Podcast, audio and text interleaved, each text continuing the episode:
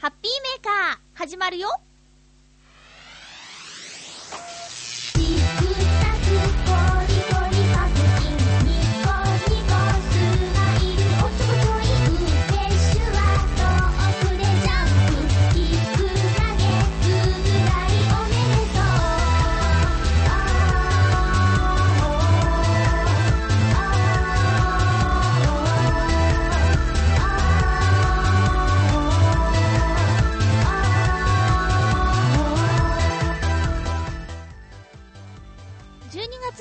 28日、まゆちょのハッピーメーカー。この番組は、ハッピーな時間を一緒に過ごしましょうというコンセプトのもと、ちょあへよ .com のサポートでお届けしております。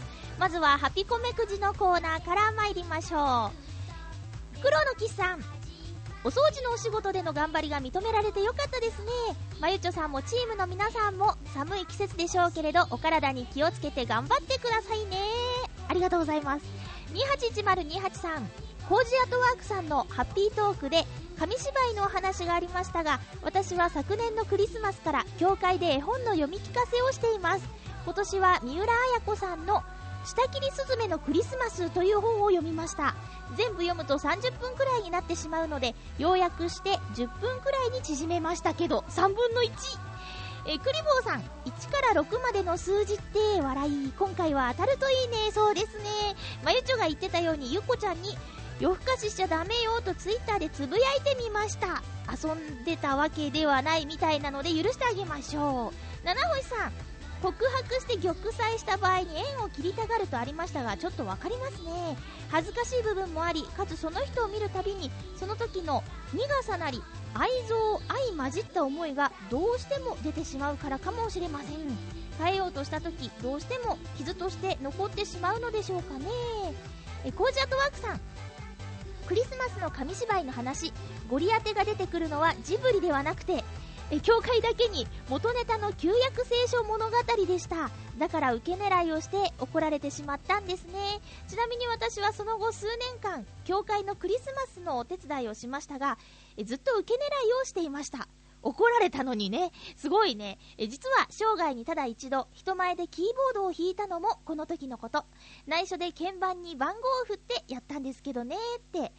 いやいや、努力の賜物ですよ。あの、なんだっけ、藤原紀香さんと、うんと、ね、の結婚式の、もうなんか今や切ないですけどね、え結婚式でピアノの弾き、あ、陣内智則さんだ、が、あの、藤原紀香さんとの結婚式でピアノの弾き語りをするときにも、鍵盤にシール貼ってたよね。あれちょっと感動したんですけどね。残念なことです。あ、え皆さんメッセージありがとうございます。えクリスマスに教会でのお手伝い、281028さん、コージハットワークさん。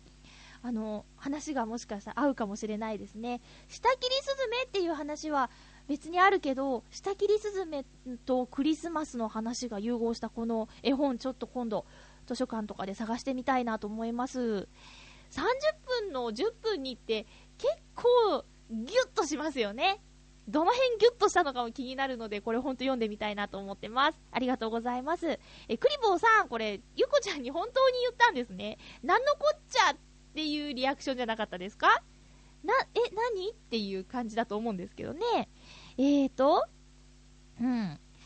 遊んでたわけではないみたいなので、許してあげましょうって。別に怒ってるとかじゃないんですよ。心配してるだけですからね。はい、ありがとうございます。え、七星さん、気持ちわかるよっていうメッセージでしたけどね。そうなんだ。でもさ、なんか、一度好きになった人だったりさ、えー近くにいる相手っていうのは、それなりに別の意味での行為はあるわけだから、その人にね、距離を置かれてしまう相手の気持ちもね、考えてよってね、思うんですけど、まあ、相手の気持ち考えてよって言ったら、お互い様なのかな？そこはしょうがないんですかね？難しいね。男の人と女の人っつうのはね。えー、袋のキスさんどうもありがとうございます。えーと、みんなにも伝えときますね。すごい嬉しいです。さあ、あの、ハピコメくじなんですけど、ちょっとね、あの、参加者さんがここのところね、半分、または半分以下という状況が続いているので、一旦、ちょっと年内、今日、あの、2010年最後の放送なんですけど、これをもちまして、ハピコメくじのコーナーは終了させていただきますね。やっぱりこのコーナーだけはね、あのー、いっぱい参加してもらわないと、ちょっとね、寂しいので、一旦やめましょう。うん。えー、なので今日は最後のサイコロになりますが、今日はね、そうなの、あの、9つある中のね、5名様なんですよね、参加してくれてるのが。あ、9つじゃないよ、10個か。0があるか。10個のうちの5名様で、半分だからね。いやいや、最後なんでね。出したい、出したいけど、2分の1ですからね。ということで、えまあ、2010年12月28日の放送をもちまして、えハピコメくじはこれ最後ということにね、一一度します。またなんかカムバックの声がありましたら戻すかもしれないんですけどね、えー、しばらくはお休み。最後のハピコメくじいきましょう。ハピコメくじくじハピコメドン !3! 出ない。最後なのに出ない。最後だから出るまで行くか。そうだよね。せっかくだって書いてくれてる人もいるんだもんな。もう一回やっていい？ごめん、だってない数字出ちゃったんだもん。よし、出るまでいきます。ハッピコーメくじくじ、ハッピコーメドン !8! あ、いた !281028 さんすいませんね。いつもよく書き込んでくださってるのに、ねえそういう皆さんには申し訳ないんですけど、ちょっとなんかこのコーナー人気がなくなっちゃったんでね、えー、ここで一旦終了ということで、えー、最後のハピコメくじ当選者さんは281028さん8番で当選です。ありがとうございます。さて、えー、クリスマスでしたね。クリスマスでしたね。ということで、クリスマスイブにはですね、ちょっとした私からのサプライズプレゼントはてなっていうのをご用意してたんですよ。だから先週、あの、告知しなかったんですけどね。もう皆さん聞いてくれましたかねえ、チョアヘオ .com 八方美人めぐみさんがパーソナリティの番組にゲスト出演してきましたよ。えー、私とヨシオンさんがね、なかなか出られてないこの番組、チョアヘオのパーソナリティのほとんどが出演しているというこの番組にですね、八方美人にやっと出ることができました。えー、めぐみさんと女子2人で、えー、30分今日喋ってます。はい。えっ、ー、と、それを聞いたよっていうメッセージ届いてます。ハッピーネームクリボーさん、ありがとうございます。まゆちょ、リスナーの皆々様、ハッピー、ハッピー？まゆちょ、八方美人聞きました。やっとゲストに呼んでもらいましたね。はい。めぐみさん曰く、クリスマスイブという記念日に呼びたかったと聞いて、ゲスト出演が先延ばしになってた理由がよくわかりました。よしほんさんより先に出られてよかったね。え、バチさんもまだゲスト出演していないということで、めぐみさん聞いてますか？次はよしおんさんより先にバチさんのゲスト出演だね。笑い。笑いなんだ。ありがとうございます。聞いてくださったんですね。ねえ、そうなんですよ。あの、クリスマスイブだから、どうって言われてね。そんな、なんか、ありがたやな感じで呼んでいただいて、楽しかったです。楽しく収録ができましたよ。ね、改めて聞かれる質問とかね、えー、ちょっとドキドキしましたけどもね。はい。ありがとうございます。聞いてくださったんですね。え、バチさんの回も、ヨシオンさんの回も、いつになることやらですけども、楽しみですね。そしてもう一つ。チャドラーさん、ありがとうございます。チャドラーさん、久しぶり。まゆちょハッピー、ハッピー。なんだか、お久々ハッピーです。お久々ハッピーです。え、クリスマスも終わってほっと一段落。まゆちょもリスナーの皆さんも変わらずハッピー。ハッピーですか？ハッピー？え、めぐみさんの八方美人も聞いたよ。君からの贈り物が流れてて、ハピめでノートンノーツのブルークリスマスが聴けて、同じクリスマスソングだけど、全然感じが違う2曲を久々に聴いて、まゆっちょ、大人になったなうんうん ということで、2010年かなりご無沙汰になっちゃったけど、またお食事でもしましょうということで、チャドラーさんありがとうございます。ハッピーメーカーにメールなんて何年ぶりですか？嬉しかった。これクリスマスプレゼントかな？しかと受け取ったよ。そうですよね。えっ、ー、と、君からの贈り物は私のオリジナルソングの中では一番最初にレコーディングした曲なんでね、まあ、硬い硬いって感じですけど、ブルークリスマスの方は音源がライブ音源ということもあってね、また、ちょっと落ち着いた感じで聞こえたのかもしれないですね。ありがとうございます。えっ、ー、と、八方美人の方でもお話ししたんですけど、ノートノーツ時代の曲を今、レコーディングをしようということで、カラオケは揃っています。あとは私の声を入れて、あの、綺麗にしてもらうだけという状況まで来ておりますので、えー、かなり現実味を帯びてきております。えー、完成まではちょっと時間がかかるかもしれないんですけど、来年のクリスマスまでにはね、ブルークリスマスの、あの、綺麗版をね、ライブ音源版じゃない、完成版っていうんですかね、うん、を聞いていただけることになると思いますよ。夏頃できたら早く聞いてほしくて、ブルークリスマス放送しちゃったりしてね。なんじゃそりゃ、みたいなね。でも、チャードラーさん会いたいです。北海道北海道に住んでるんですもんね、今ね。雪とか大変ですよね。あ、そうだ。水曜どうでしょう録画して送ってくださってもいいんですよ。2010年版がもうすぐ放送開始とかとか。あ、すいません。ありがとうございます。勝手に話進めちゃってますけど、早く見たいですね。だけどね、あの、ツイッターで、あの、鈴井さんをフォローしてるんですけど、あの、やっぱりね、こ全国に今や水曜どうでしょうファンっているじゃないですか。だから、全国区で放送してほしいみたいなお願いがね、いっぱい届いてるみたいなんですよ。鈴井さんのもとに。声として届いてるみたいなんですけど、でもね、それをやっちゃうと水曜どうでしょうじゃないでしょうって言って、あの、コメントしてましたけどね。まあ、確かにそうなんですよね。うん。長く続けるためには、今までと同じやり方でやりたいんだっていうことをね、え、おっしゃってて、ああ、やっぱり長く続けたいって思ってくれてるって、私たちも長く見続けたいって思ってるから、そこはやっぱりちょっと我慢しなきゃいけないのかなっていうのは思ったりもしつつ、でも早く見たいぞと。さあ、しょうがないですよね。思っちゃうんだもん。うん。ねえ、えー、チャドラさんありがとうございます。はい。ということでですね、クリスマス、いかがお過ごしでしたか、皆さん。私はね、あのー、クリスマスイブ、12月24日は、仕事してました。え？これは、本当に仕事が入っちゃってね、あのー、ホームタウン浦安っていう、ジェイコム浦安で放送している、チョアヘオパーソナリティの陽一郎さんが、ナビゲーターとして出演している番組の、私はナレーターとして参加しているんですけれども、このホームタウン浦安の元旦から放送開始分、元旦スペシャルみたいな感じでね、あのー、やるんですけど、これに顔出し出演をしてきました。はい。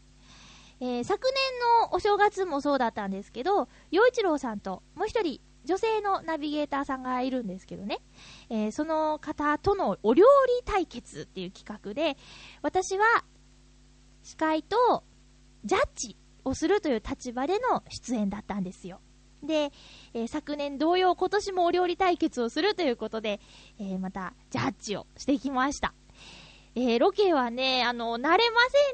まあ、1年ぶりっていうのもあるんですけど、さらにその前にそういった経験がないので、え、まず何が違うかってね、ナレーターさんっていうのは原稿を覚えなくても良いではないですか。うん。原稿を見ながら、え、始まりました、ホームタウン浦安って、えー、おしゃべりすることができるんですけど、カメラの前で何かをしゃべるということは、ある程度その、覚えなきゃいけないっていうね、まずそこが違うんですよね。で私の脳はですね、覚えるようにできてないということで、今まで何度かお芝居とかもやらせていただいたんですけど、舞台のお芝居をね、えー、それも何とも大変だったっていう経験があるのですが、やっぱり私はそのセリフを覚えるのがすごく大変で、しかも当日渡されて、あのー、別にね、何時間もあるわけではないんですよね。うん、で、スタッフさんたち明るく楽しんで、ついつい雑談をしたりですね、ケータリングをもりもり食べたりですね、そういった時間もあったりして、なかなか頭に入らない状態のまま、それでも、じゃあ3、2、1、9みたいになったら、やるしかないわけで、相当顔が引きつってたと思うんですけど、そこはもう、ベテランの、そのホームタウン浦安4年目の陽一郎さんがですね、大丈夫大丈夫って優しくフォローしてくださったりしてね、えなんとかロケは終わったんですけれども、残念なことに、このホームタウン浦安は、えー、浦安にお住まいの方で、JCOM に入ってる方、または、千葉らきタイムという、えー、枠があって、えー、千葉、茨城の、えー、JCOM エリアでは、見ることができるんですけどもね、えそれ以外の方はですね、私の勇姿を、恥ずかしい姿を 見ることは、残念ながらできないというね、えー、ことになってますけども、私としてもね、頑張ったんで、いろんな人に見てもらいたいなというのはあるんですが、残念です。まあ、洋一郎さんのブログとか私のブログでそのロケの模様はね、写真付きでちょっとアップしたりしているので、ぜひ見てみてくださいね。そんなクリスマスでした。えー、イブイブの話は後でお初で GO のコーナーでお話できたらなと思っています。それでは今日も1時間ハッピーメーカーよろしくお願いします。まずはこのコーナーから参りましょう。ハッピーもぐもぐハッピーもぐもぐのコーナーです。今日はね、これはいただき物ですが もらったんかいみたいな。えー、ネスレキットカットストロベリービッグリトルっていうお菓子をもぐもぐしてみたいと思います。ビッグリトルって、ビッグなのかリトルなのかよくわかりませんけどもね、うんと、100円ぐらいで売ってる、あの、コンビニで買えるような袋に入ってるお菓子です。よいしょ。どれぐらいビッグなんだ？んそんなにビッグじゃないぞ。ストロベリーということで開けた瞬間すごい匂いがしてきたよ。うん。いただきます。うん。チョコ。ウエハーフ。ウエハーフやっけ？ウエハーフをチョコでくるんだお菓子です。ビッグリトルってなんでそういう名前なんだろうね。うーん。例えば、じゃあ、チョコが多いけど、カロリーが少ないよとかではないね。うん。美味しいです。私先週お話ししたけど、あの、開けちゃうと食べきってしまう癖があるので最近気づいた癖。これぐらい、あの、ちっちゃいと、まだその、危険度が少ないかもしれないですね。うん。キットカット。ビッグリトル、ストロベリー味。このなんでビッグリトルっていう名前なのか しつこい？え知ってる方がいたら、ぜひ教えてください。はい。ということで、チョコレートがうまい季節になりましたけどもね、ネスレキットカット、ストロベリービッグリトル、どっち先に言うんだろう、ビッグリトル、ルー、ストロベリー味か、をもぐもぐしました。今日はどうしようかな？曲を流す時間はないかな？いいですか？このまま、ぶっ通しで言っても。ということで、行きましょう。ハッピートーク誰の了解を得ようとしているのかっていうところはね、疑問なんですけどね。ま、気持ちです。はい。えっと、今日のハッピートークのテーマなんですけれども、2010年一番ハッピーだった出来事を教えてくださいというテーマでございました。えー、まずは、ハッピーネーム、旅人さんです。ありがとうございます。まゆちょさん、ハッピー、ハッピー。今年ハッピーだった出来事といえばこんな話しかないでしょう。1年以上ぶりに仕事が見つかったことです。うん。そして半年以上経った今でも順調に活動中です。すごいじゃん朝5時からの勤務なのでちょっと眠いものがありますが、その代わりに今年の夏、日帰りとはいえ、鉄道旅行にも行けたし、文句なしです。すごいいいことですよ。うん。あ、そうそう。年始に数日間の鉄道旅行に行けることがほぼ決定しました。あ、よかったですね。よかった。それと、年末の東京ビッグサイトの某イベントにも行けそうです。いいことばっかりだね。ねえ、休み取れるかどうかって不安だって言ってたもんね。うん。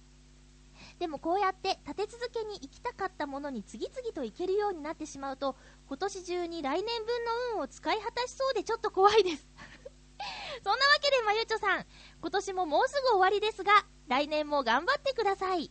私も来年もいろんなこんな話を伝えられるように頑張ります。それでは良いお年を。旅人さんありがとうございます。大丈夫です。今年の分は今年の分で。来年の分は来年の分でちゃんといいこともありますからね。うん。いやいや、よかったですね。良いお年をっていう響きがね、あのー、なかなか実感しづらい年末ですけど、言葉一つで感じますね。うん。24日クリスマスイブには、セリフの中に明けましておめでとうございますが、あったんですけどね。また、良いお年をって、今日はね、あの、28日ですけどもね、えー、言えるっていうのはいいですよね。旅行、数日間か、日帰りとかじゃなくて数日間っていうところがポイントなんですね。メッセージの中にも鍵括弧がついてますけども。ねえ、また旅行先での楽しい話も聞かせてくださいね。ありがとうございます。続きましては、七星さんです。まゆちょハッピー、ハッピー ?2010 年、ハッピーだった出来事で考えてみましたが、一番これってのはないですね。でも結構いいことがいろいろあったと思います。心身ともにちょっと健康になったこと、また長崎を訪れたこと、好きなアニメや小説が一つ増えたこと、その他いろいろとあっていいことがあったように思います。来年はさらに良い年に。自分もそうですが、周りの人も少しでもハッピーになれるような自分でありたいと思います。では、良いお年を。七尾さん、ありがとうございます。ドーンというのが一つよりも、ちょこちょこっとしたことがたくさんあるのもね、すごくいいですよね。もう私はこのね、メッセージの最後のコメントがすごく素敵だと思います。自分も周りの人もハッピーであるような、そんな自分でいたいっていうのがね、いや、すごいいい心がけですよ。うん。なんかこう、ね、対人関係は鏡だとかって、ね、言いますよね。うん。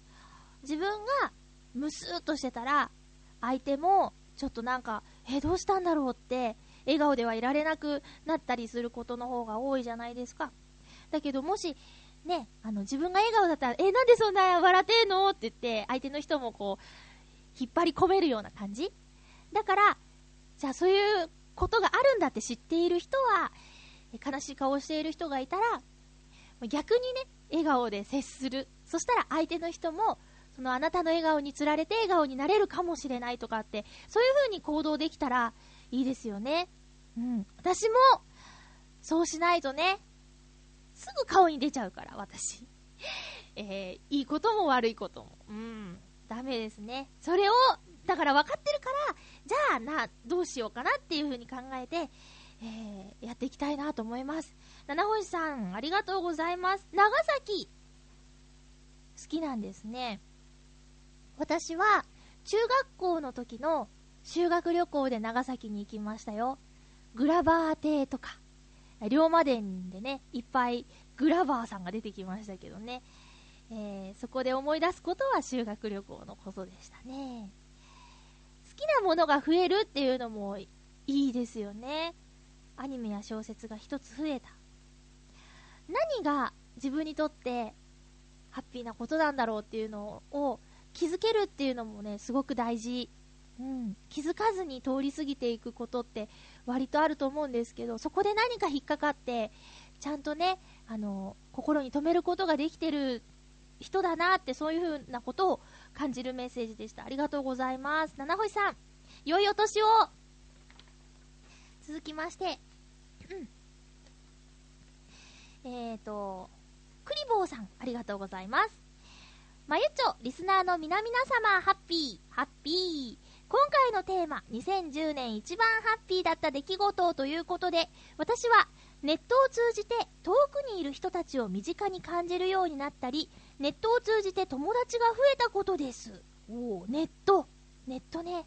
え例えば、まゆちょやゆこちゃんたちとツイッターでつぶやき合うことで、近くで会話しているような気がするし、あと、アメーバピ、アメーバピグであって、チャット機能で会話を何回かするうちに仲良くなったお友達もいます。まゆちょの場合は、ミクシーで知り合った同じ生年月日の人たちかなというメッセージありがとうございます。アメーバピグってなんだ？わかりませんけどね。いろいろあるんだな。うん。ツイッターね。そうですね。ツイッターって、なんかよくわかんないよね。やってっていうのもなんですけどね。つぶやきなのに会話なんだみたいなね。うん。ねえ。あ、私はあの、ミクシーの人たちとは実際に会ってる人に限るですよ。うん。実際に、その誕生日会とかで、なんかいわゆるオフ会ってやつですよね。ネットじゃない世界で、もう実際に会って仲良くなって。やっぱりね、ネットだけじゃわからないこともいっぱいあるけど、うん。ね、それ実際に会って、今や、そうですね、今年で言えば、結婚式の司会をやらせてもらえるぐらいの仲良さになったりですね、えそういうことはありましたね。うん、まあでもきっかけはネットですよ。うん、ミクシーですけどね。あ、あと、そうそう。私、ハッピーメーカーで話してないなえ、ツイッターでも、あのー、浦安に住んでる方々と、実際に、それこそオフ会うん、行きましたよ。あのー、ただの飲み会とか、お食事会じゃなくて、浦安の海をきれいにしたいねっていう、浦安の海、うん、浦安の、えー、海ペリ？海、波打ち際？をきれいにできたらいいですねっていうボランティアの集まりにね、行ったんですけど、それはきっかけはツイッターでしたね。だからまあ、ツイッターとか、ま、アメーバピグがなんだかよくわか、アメーバ、ブログ？ブログのやつ？とか、そういうのをきっかけに、ミクシーとかをきっかけに、実際に会って本当に、あの、いい仲間になれたら、もっとすごいですよね。うん。そっか。ありがとうございます。クリボーさんありがとうございます。良いお年を。旅人さんに言ったっけ？良いお年を。ねえ。ー、続きまして、コージアトワークさん、ありがとうございます。まゆちょハッピー、ハッピー？今年一番ハッピーだった出来事。嬉しいことはいろいろありましたが、やはり猫関係が一番かな。11月の寒い日、小柄な外猫がうずくまって動けなくなっているのを見つけ、病院に連れて行きました。レントゲンを取ってみると、熱を出し、肺炎を起こしかけていることが判明。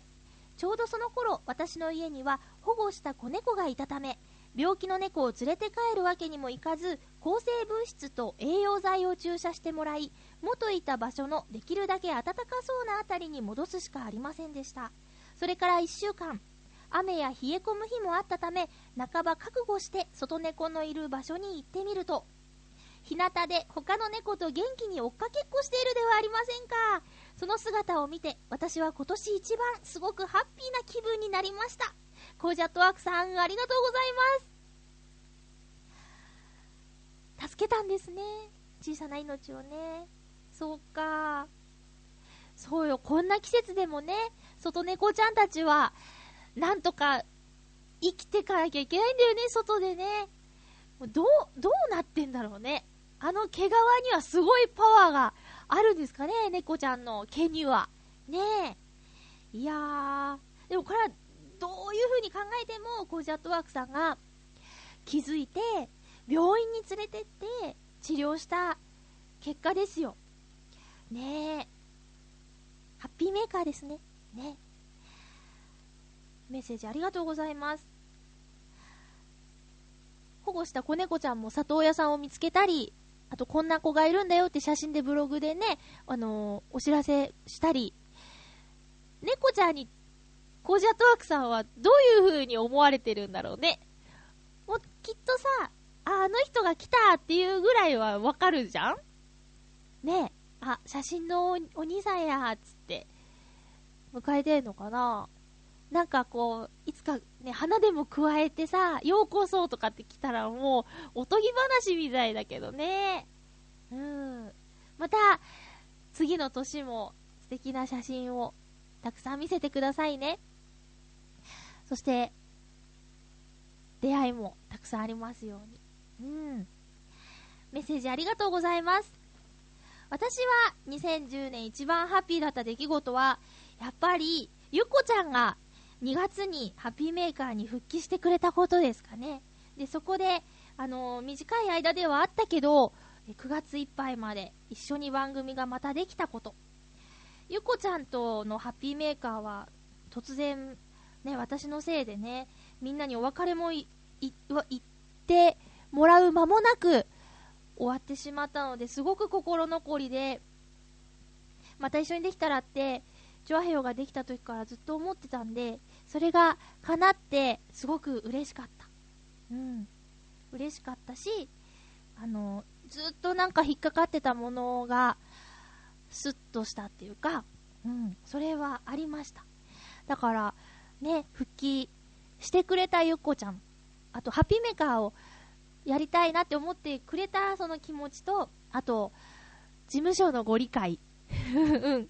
で、事務所に理解していただけるようにしてくれたのは、リスナーの皆さんが、ゆっこちゃんを忘れないで、あの事務所にね、プレゼントとか、そういったものを送ってくれたこと、その行動力が、っていうかみんなの、そういう全部が復帰させてくれたんだろうなって感じてるので、本当に皆さんのおかげだと思ってます。ありがとうございます。そして、卒業、9月の終わりで卒業してしまったんですけど、これも、うーん、そうだな。私には、まあ、もちろん寂しいのはあるんですけど、嬉しい方が、そうですね。ちょっと、64で嬉しい方が、うん、多い、大きいです。はい。本当よ？本当。だってね、ゆっこさんこれから、あの、プロの声優さんとして生きていくんだから、ずっとこんなところでくすぶってないで、同じものを目標にしているみんなとの新しい場所ができたっていうのは、すごく嬉しいことです。それはともさんがね、えー、ハッピーメーカーを卒業するときにも思ったんですけど、だって、進んだってことだもん。うん。だからすごく嬉しかった。うん、です。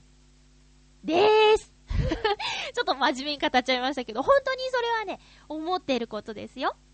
だからこれからのゆうこちゃんをみんなで応援してくださいね。よろしくお願いします。私が言わなくても、もうみんなの心の中でゆっこちゃんはすごく大きな存在になってると思うので、えー、大丈夫だと思うんですけどね。私も陰ながら、あの、今でもお姉たまゆちょって呼んでくれるゆっこちゃんを、うん、すごく可愛く思うし、愛しいので、えー、応援したいなと思ってます。頑張れゆっこちゃん。夜更かししちゃダメよ。また言っちゃった。ね、えー、それが私の一番のハッピーな出来事でした。七星さんと同じように、たくさんいろいろね、あったんですけど、ちっちゃいハッピーも。ちっちゃい、もう大きいもちっちゃいもないですけどね、あの、楽しくて、嬉しくて、幸せなことはいっぱいあったんですけど、うん。それはまた、ちょいちょい、話していきたいなと思います。あ、そっか。今日は2010年の最後のハッピーメーカーなんですね。うん。まあそうですね。他に言うとしたら、チョアヘオ .com が急成長していることですかね。あの、イベントとか、あ、そうそう、新聞の取材を受けたりだとか、あとは、なんだい？そうそう、1月にも2本イベントがあるんだよ。1月8日と16日か。ね、チョアヘヨがメインってわけではないんですけど、チョアヘヨが応援させていただくイベントが2本あるということでね、えー、詳しくはイベント紹介ページ等々ご覧ください。えー、特にですね、1月16日はですね、浦安ミュージックフェスタ。浦安の大きな音楽のお祭りなんですけど、確か入場無料です。で、私ここで、何かしらお手伝いをさせていただきます。なので、会場でお会いできるかもしれませんよ。皆さん、ぜひ遊びに来てください。1月16日日曜日、2時ぐらいからです。ぐらいからとか言っちゃダメですね。え司会はあの、ヨアつよむさんなんでね、えー、なんか懐かしい感じもするんじゃないですか？えー、あとはですね、えー、これは音楽のお祭りなんですけど、先日のユースタイル祭りで出演していたアーティストさんも出るし、あと、バチさん、洋一郎さんもアーティストとして舞台に立ちます。これもね、見逃せないでしょ？ぜひ遊びに来てくださいね。1月8日の方は、たくみさんが主催のイベントなんですけど、映画を見たり、あと、え、地域で活躍するいろんなサークルとか集まりのステージもあるので、こちらもぜひぜひご覧くださいね。えー、えーと、そうそう、詳細はイベント情報コーナー。あとは、え、たくみさんの番組で、え、とても大々的にプッシュしているので、どんなかなと思ったら、たくみの館を聞いてみるといいですよ。ということで、来年のチョアヘオもすごく楽しみですね。えー、まゆちょはみんなのおかげで、とてもこの2010年のハッピーメーカーも楽しくやることができました。ありがとうございます。番組はまだまだ続きますよ。えー、ハッピートークのコーナーでした。お初でゴー々のお初でゴーのコーナーなんですけど、えー、今回は私、まゆちょが初めて体験したことをお話ししたいと思います。えー、イブイブ。12月23日なんですけど、この日にですね、フグを食べてきました。えー、なんと私、人生で初めてのフグということで、えーとね、もう何年も前からね、食べたい食べたいって思いながら、でもやっぱりちょっとお高いじゃないですか。安いものじゃないでしょ？なので、うーん、機会がなかなかなかったんですけど、いや、今年は絶対食べるぞって、なんでかすごく気合が入ってて、実現しましたよ。食べに行ったお店は、東西線浦安駅から直結の浦安メトロセンター内にあるスタンド割烹丸俊さんというお店です。いろいろね、なんかあの、フグのチェーン店とかも存在するんですけど、やっぱり、地元で頑張っているお店に行こうと思って、スタンド割烹丸俊さんに行ってきました。でね、ここはね、あの、ご主人も、奥様も、まあ、ご年配の方がやってらっしゃるんですけど、雰囲気が良くてね、初めてフグ食べるんですって言って、自分用のクリスマスプレゼントなんですよとかって言ったら、あら、そうなのって言って、うちに来てくれてありがとうねみたいな、もうす、もうまさにこれぞアットホームっていう感じのお店なんですね。で、あの、コースとかあったんですけど、あの、オリジナルコースに変更してくれて、私のことをすごく幼く見てくれたのかもしれないんですけど、あの、じゃあこれもね、つけてあげようね、みたいな。これはこんなにいらないから、じゃあこっちもつけてあげようね、みたいな感じで、いろいろなフグ料理を食べました。てっさ、唐揚げ、てっちり、そして、締めの雑炊ということでね、あのー、一応フグを食べるなら、これぐらいいっとこうよ、みたいなところは全部食べた感じなんですけど、まずはなんで私がフグを食べたいと思ったかって、私の好きな食べ物のテーマとしてはね、コリコリしたものっていうのがね、大好きなんですよ。で、えー、テッサ、フグの刺身ですね。これはとてもコリコリしたものらしいと。もうそれがきっかけです。フグの刺身はコリコリって。それを食べてみたいっていうことで行ってきたんですけど、まあ、よくテレビとか写真で見る、あの、お花のように薄く切った身をですね、綺麗にお皿に並べたやつあれが出てきましてね。えー、まず1枚食べたんですけど、うん、コリコリっていうよりは、そうだ、コリコリではないですけど、私のすごく好きな食感でしたね。で、2枚重ねてみようって言って、は、いいって。で、3枚重ねてみよう。あ、なんかこれはコリコリっていう感じ？みたいな。でもね、それ以上やると、なんか違う気がして、私の限界は3枚でした。よくさ、箸でガーッといって、もうりっといけみたいなの、それがなんか贅沢なんだとかっていう話は聞いたことあるんですけど、そんなことはしません。味わって、ちびちび食べましたよ。美味しかったです。それから、唐揚げ。これはね、さっきの、鉄砂が、コリコリなら、唐揚げは、ふわふわ。うん。フグの身がね、ふわふわしてた。なんでこんなに食感変わるんだろうって思った。美味しかったです。そして、てっちり。これは鍋ですね。フグの実が、こう鍋にボーンって入ってるんですけど、えっ、ー、と、まあ、なんていうの？うーん、湯豆腐みたいな感じで、だしの効いたお湯の中でこうグツグツ煮るんですけど、それを小皿にとって、ポン酢で食べたんですけどね。これはね、またフグの食感が変わるんですよ。鍋のフグは、プリプリ。うん。いや、これがね、フグって不思議だなって思ったのは、調理方法によって、生と、揚げると、煮るで、食感が変わる。うん。すごいなと思いました。ねで、雑炊はね、もうフグエキスが入ってる、ね、やつ、すごい美味しかったです。あの、一度鍋を厨房に下げて、そこで味付けして持ってきてくれるんですけど、卵がふわふわでね、スタンドカップを丸年さん流のやつなんですけど、美味しかったよでね、満足して、わーって、ほげーって友達とやってたら、あの、これはサービスやよーっつって、リンゴ剥いて持ってきてくれたの。なんかそういうところがね、良くないですか？商店街のお店っぽいよね。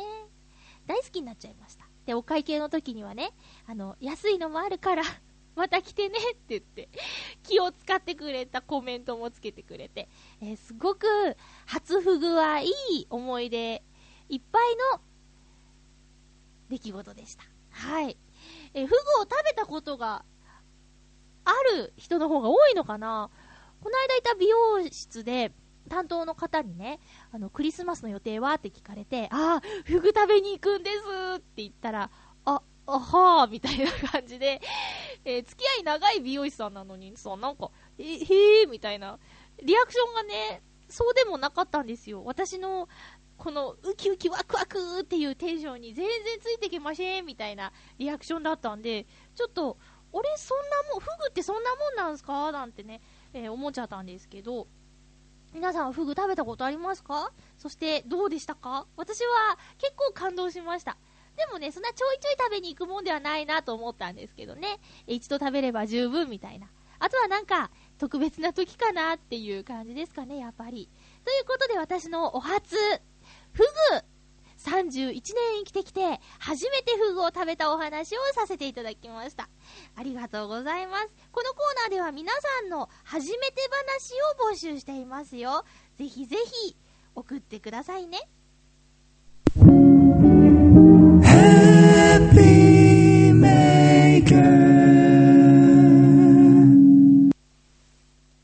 今日はふつおたもたくさんいただいておりますのでご紹介していきましょう。そうなんですよ。あのね、えっ、ー、と、なんだ？ハピコメくじの、えっ、ー、と、メッセージカード。これをね、クリスマスが近いということで、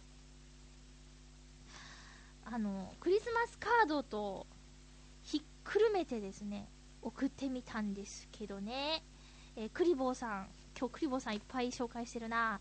ありがとうございます。まゆちょリスナーの皆々様、ハッピー、ハッピー。まゆちょささやかな贈り物届きました。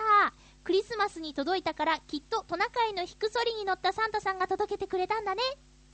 そうだね まゆっちょサンタ、ささやかな贈り物ありがとう。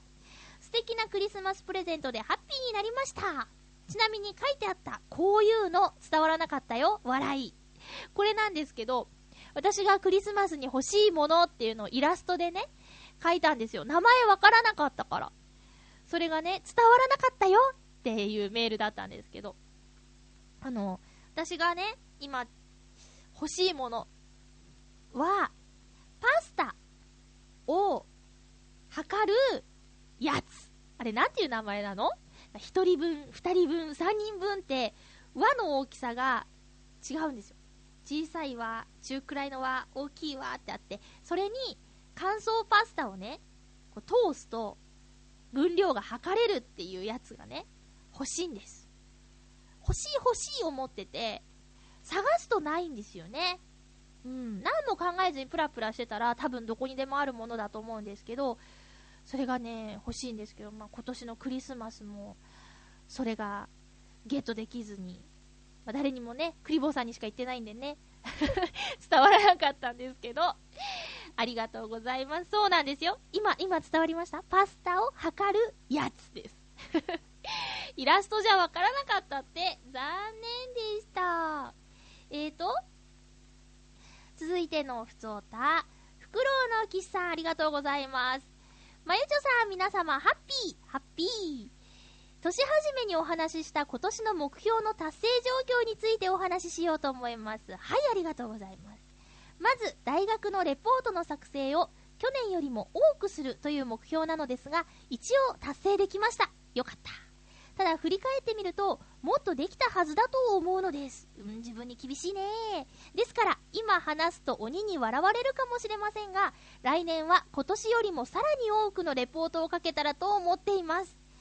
次にソフトクリームを100種類食べるという目標なのですが、食べていたのに記録から漏れていた1種類に加えて、まゆちょさんに教えていただいたものを食べに、高尾山に行った時に食べた3種類を加えて、94種類まで来ました。すごいね。ここまで来るとなかなか数を増やすのが難しいのですが、来年も引き続き100種類を目指していきたいと思っております。それでは、ということでありがとうございます。レポートの提出を去年よりも多くする。来年はさらにもっと多くするって。ねえ、5年後とか大変なことになってそうですけどね。ねえ、あ、あの、もう本当お恥ずかしい話。レポートっていうのを書いたことないんですよ。だからどういうものをレポートっていうのかもよくわからないんですけど、きっと大変なものなんだろうなと思います。うん。ソフトクリーム100種類。あ、高尾さんの話が役に立ってよかったです。またね、何か、これは変わってるんじゃないかって思うのがあったら、お教えしたいなと思います。あの、浦安の駅前にある、えっとね、浜野屋さん。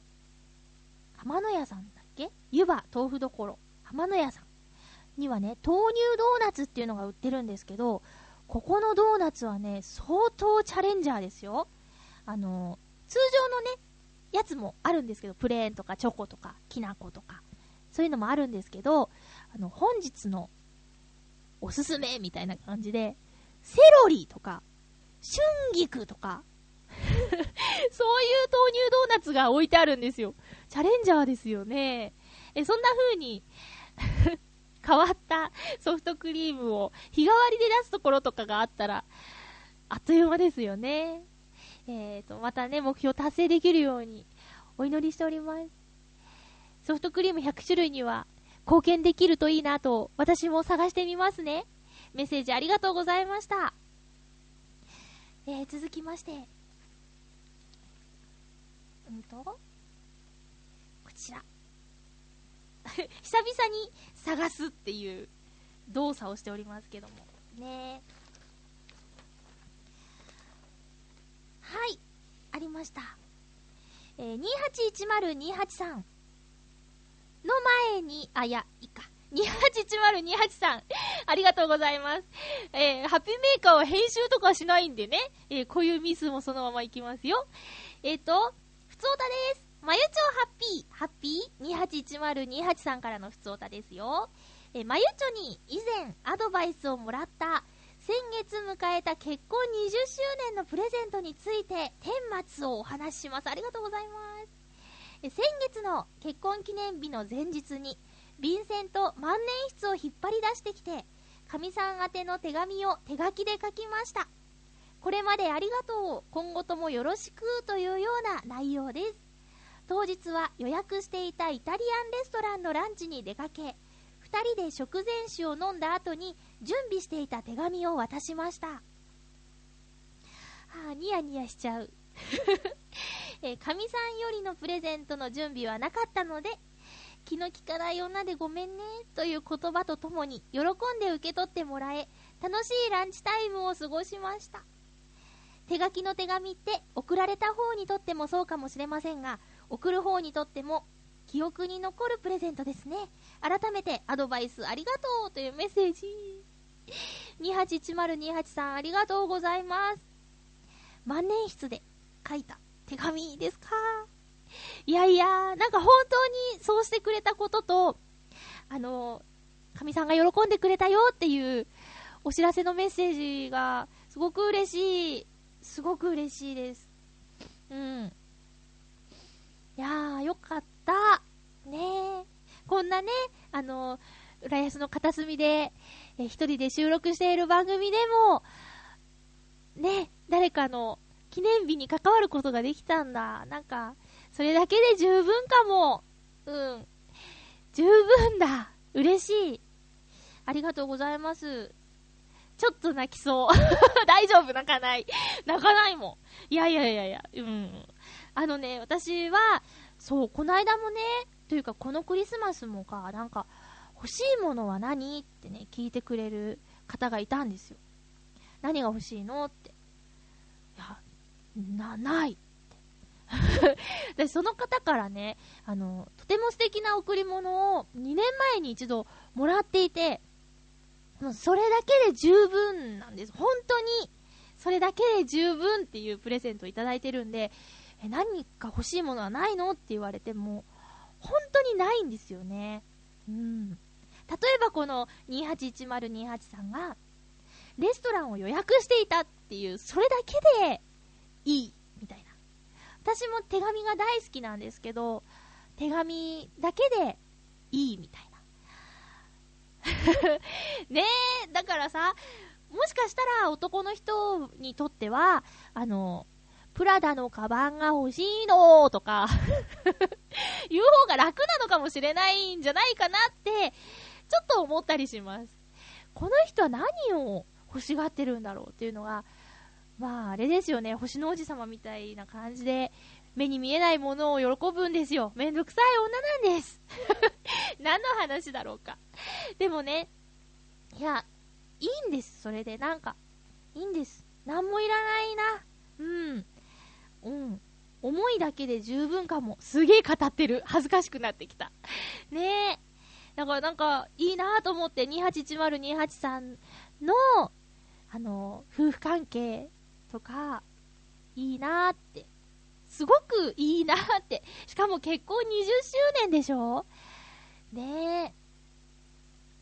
この、やりとりがさ、なんかこう、ほんわかして、それこそ、一つのなんだろう、絵になるような、うん。見えないけど、そういう幸せな、なんか色がね、二人から出てるような、その空間だったんじゃないかなって勝手にね、想像したりして、うん、激しく妄想中ですね、今ね。いや、でも本当に良かったです。あの、お話ししてくれてありがとうございました。ちょっと、なんか、ね、2010年の最後のハッピーメーカーにふさわしいすごく幸せな内容のメッセージだったなって思います。いや、みんなからのメッセージもね、本当にね、あの、この1年でたくさんいただきましたけどね、えー、ありがとうございます。支えになってます。本当に本当にありがとうございます。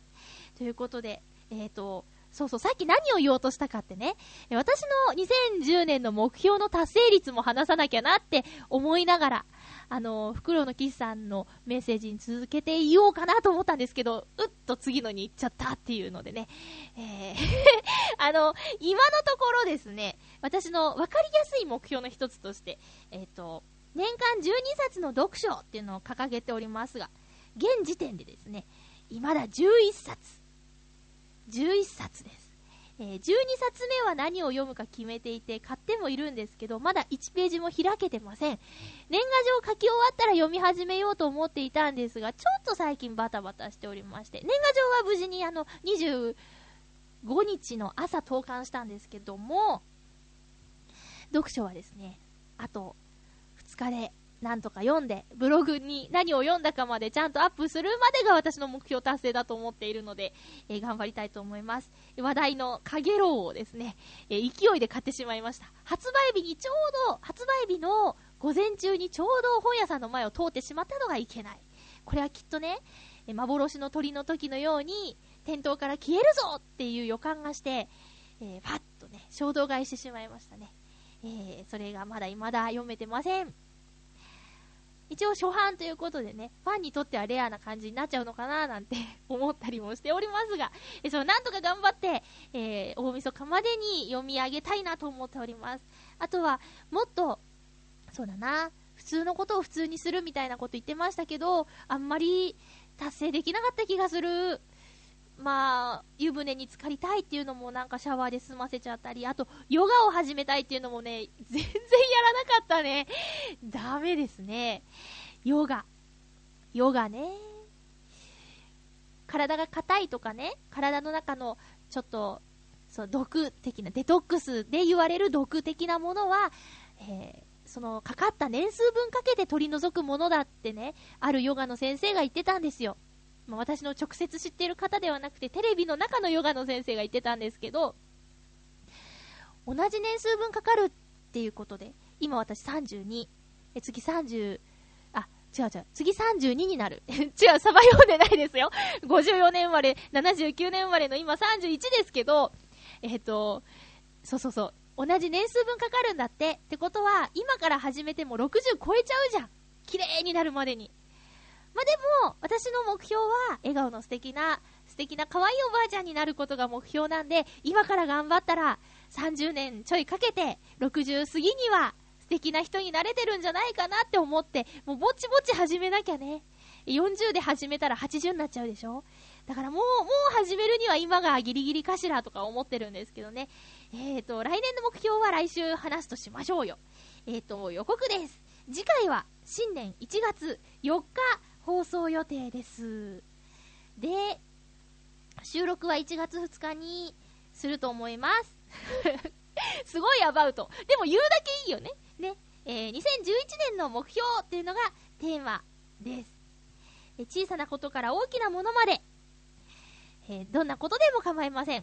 こう宣言することで、2011年のあなたの力になれるといいなと思っております。ハピメで行ったから、ちょっともうちょっと頑張ってみようかなとか、まゆちょもこんな目標立ててたし、きっとやってるんだろうな、だから僕も頑張ろうとか、思ってもらえたら嬉しいなと思って、えこんなテーマにしてみました。ハピコメくじのコーナーは終わっちゃいますけど、え番組宛ての感想とかいただけると嬉しいですよ。ということで、えっと、たくさんのメッセージでね、今年のハッピーメーカーも1年間無事にやってくることができました。え全部皆さんのおかげ、そしてチョアヘヨのおかげでございます。エンディングテーマもクリスマスソングからライツに戻りまして、えー、今年1年間のハッピーメーカーを締めたいと思います。寒いですね。体に気をつけて。いつかの大晦日私、うんうんうなっておりましたけど、そんなことのないように楽しいお正月を。お正月にしか会えない親戚の方とかいるかもしれないんですけどね、えー、みんなで楽しいお正月になりますように。そして新年にはハッピーメーカーでまたお会いしましょう。お相手はまゆちょことあませまゆでした。また来週来年もハッピーな時間を一緒に過ごしましょう。ハッピー。